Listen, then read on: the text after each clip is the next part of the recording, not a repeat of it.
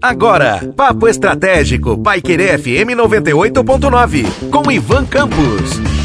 Olá, aqui é Ivan Campos e falarei com vocês hoje no Papo Estratégico sobre o burnout e a responsabilidade das empresas. Temos ouvido falar sobre saúde mental, saúde emocional e a preocupação de algumas empresas em relação à preservação do bom estado mental dos seus colaboradores. Infelizmente, isso não é regra e infelizmente isso também não faz parte do cotidiano da maioria dos colaboradores das empresas. A maioria das grandes empresas passou a se preocupar com essa situação apenas e tão somente quando nós tivemos o célebre caso da Rede Globo com uma de suas jornalistas que apresentou um quadro de burnout e que precisou ser afastada e ficou um bom tempo afastada por conta dessa situação e em seu retorno foi desligada da Rede Globo. A partir desse momento, o caso se tornou público e nós tivemos então aí um movimento capitaneado por uma série de outras pessoas que passaram pela mesma situação do que aquela jornalista e que a partir dali então despertaram dentro do cenário brasileiro uma discussão que já vinha sendo no caso trabalhada e eventualmente no caso é, discutida em outros lugares do mundo no caso na Europa e também nos Estados Unidos, mas que já vinha sendo tratada inclusive como um problema, por exemplo, na Ásia e em específico na China e no Japão.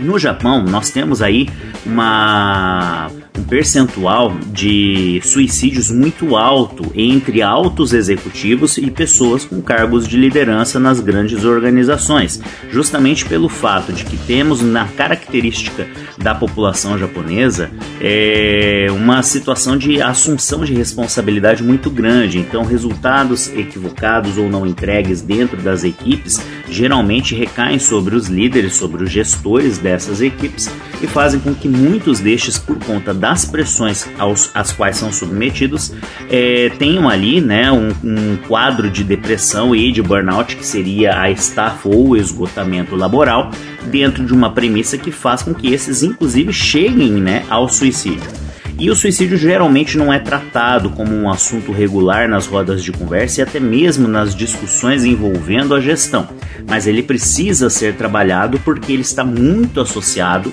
a quadros de esgotamento laboral e depressão. A partir do momento que a gente fala sobre o burnout e a responsabilidade das empresas, nós passamos então também a entender algumas necessárias mudanças em legislação.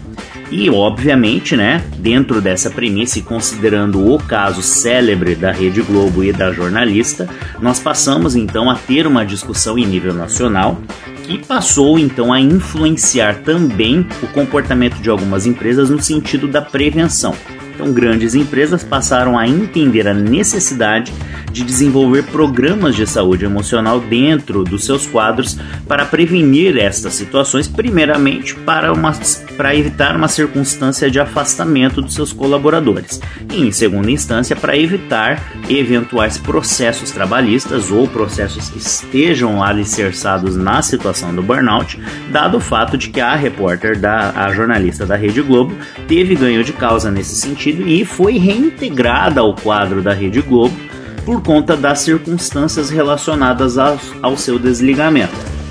E aí, a partir de 2022, o burnout passa a ser solidariamente responsabilidade das empresas. Então, se um colaborador, se um colaborador de uma pequena, micro, média, grande empresa, numa multinacional, dentro das suas atividades diárias, ele passar a apresentar quadros que estejam relacionados à, à sua saúde mental e emocional, obviamente, e que venham a desaguar então no burnout, que seria a situação de estafa total e esgotamento por conta das pressões inerentes ao dia a dia do seu trabalho, a empresa passará a ser responsável não apenas por parte relacionada a até mesmo suporte ao tratamento, mas inclusive no caso eventuais indenizações que possam decorrer dessa circunstância.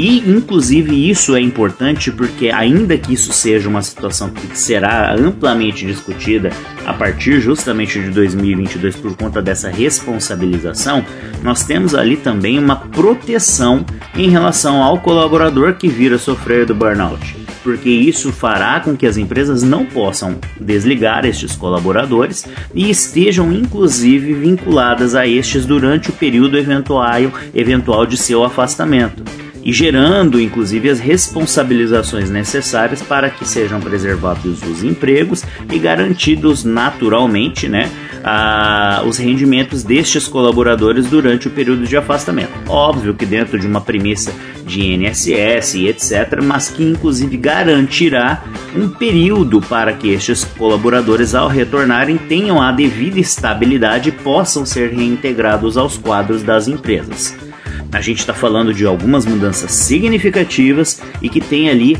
como uma premissa básica preservar não só a saúde mental e emocional dos colaboradores, mas os seus empregos. E isso, obviamente, fará com que mais e mais empresas passem a se preocupar com um problema que existe que é negado, mas que na grande maioria dos casos é causada pela própria empresa e pelas suas lideranças em relação às pressões que, às quais submetem os colaboradores. Um forte abraço e até a próxima.